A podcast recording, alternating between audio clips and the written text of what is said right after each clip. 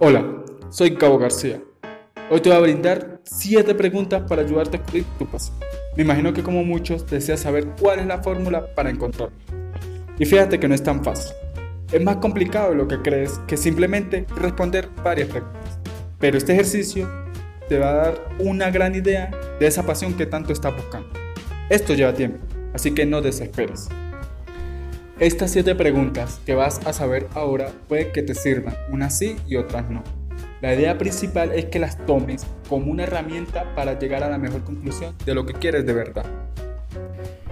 La primera pregunta que debes formularte es, ¿qué actividad estás totalmente dispuesto a hacer diariamente sin que te sientas aburrido?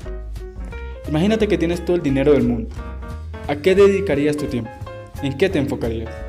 Tú miras, pues me iría a comprar todo lo que quiera o viajar por el mundo entero. ¿Has visualizado si esa idea tiene algo de valor que le pueda generar a la sociedad? Si lo que quieres no está enfocado para solucionar los problemas de los demás, no estás encontrando tu pasión. Segunda pregunta. ¿Tu día a día está fluyendo como lo deseas o solo te estás dejando llevar? Esta pregunta es muy interesante ya que tu vida actual la estás viviendo porque es lo que tienes, según tú. O notas que te estás dejando llevar o realmente te estás direccionando hacia donde quieres ir. Tercera pregunta. ¿Qué actividad realizas que cuando la estás ejecutando el tiempo se te pasa muy rápido? Esto es lo que llamamos entrar en sintonía y lo que nos quiere decir es que cuando estamos muy entusiasmados y nos gusta realmente lo que estamos haciendo, el tiempo se nos pasa volando. Cuarta pregunta. De todo lo que te gusta hacer, ¿qué te queda mejor? Para responderte esta pregunta debes preguntar a terceros. A veces no te das cuenta, pero puedes que hagas unas cosas mejor que otras. Un ejemplo simple.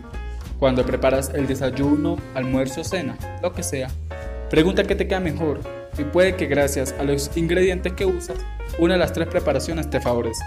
Y si encuentras ese ingrediente que marca la diferencia, sabrás qué preparar. Así es la pasión. Quinta pregunta. ¿A cuántas personas deseas ayudar? Si buscas ayudarte a ti mismo, no vale de nada buscar una pasión. Sexta pregunta. ¿A quién admiras? Obsérvate cuando te dices a ti mismo quiero ser como esa persona, pero también pregúntate por qué lo admiras. Debes saber por qué lo haces y qué es lo que tanto te llama la atención. Y así será más fácil interpretar el mensaje. Séptima pregunta.